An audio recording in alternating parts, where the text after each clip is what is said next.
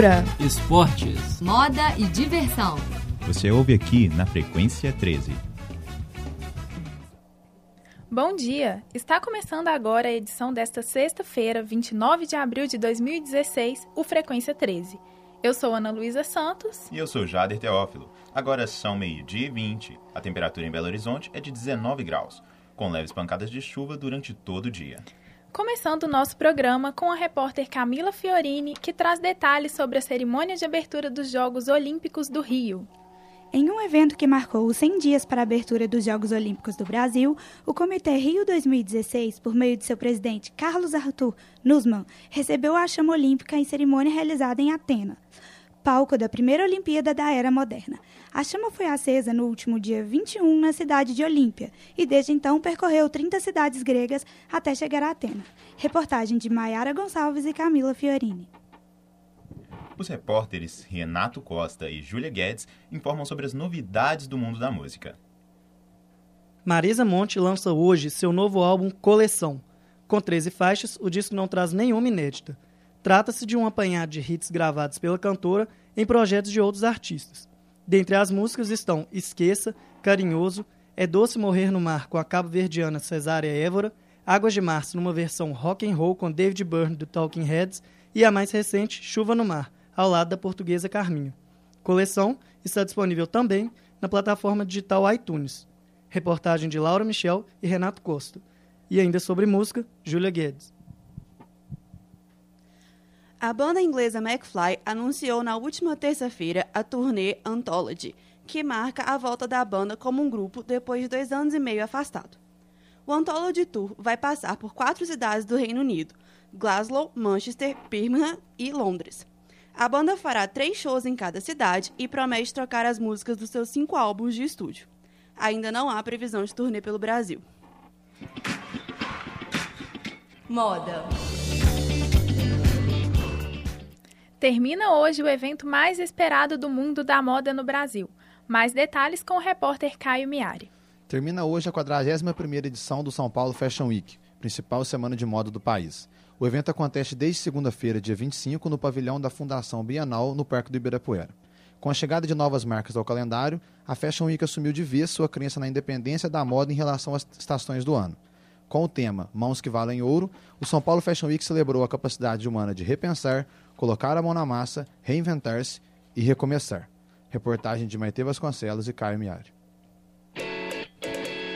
Agenda Cultural.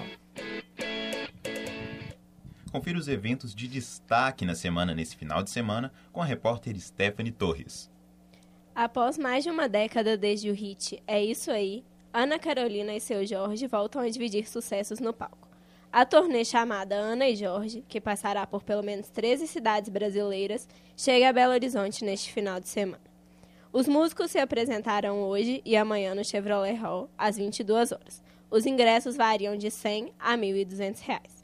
Reportagem de Melissa Carvalho e Stephanie Torres. Mais sobre a programação do fim de semana com Thaís Milani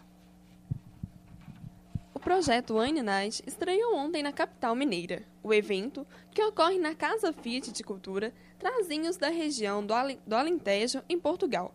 O objetivo é aproximar a cultura do vinho dos brasileiros. O projeto procura ainda combinar o vinho com a culinária mineira. A entrada é franca e o público é limitado a 700 pessoas. Amanhã, o evento ocorre novamente no mesmo local, juntamente com a feirinha Aproxima, que acontece de 10 às 17 horas. A Casa Fiat de Cultura fica na rua Jornalista de Jalma Andrade, número 1250, no bairro Belvedere. De volta ao estúdio com Ana Luísa Santos. A repórter Débora Assis informa sobre a reabertura do Cine Santa Teresa. O Cine Santa Teresa foi reaberto após ficar 12 anos com as portas fechadas.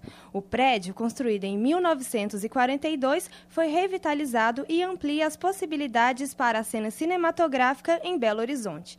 Além da sala de exibição, o espaço agora conta com uma biblioteca pública e um acervo sobre cinema e audiovisual.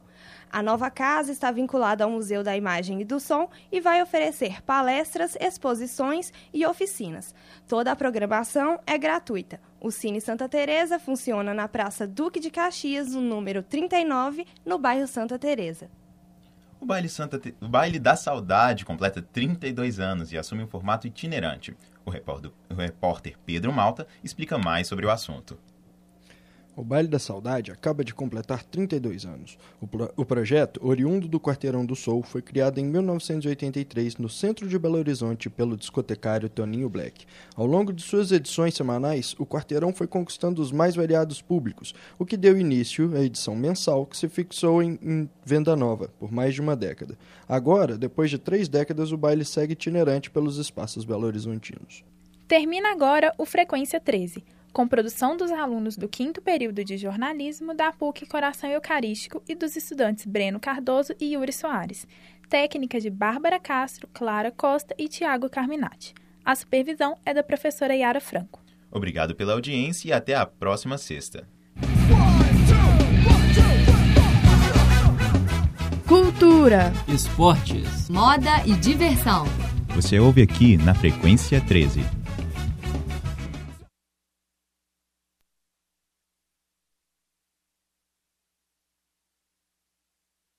De Pode ir.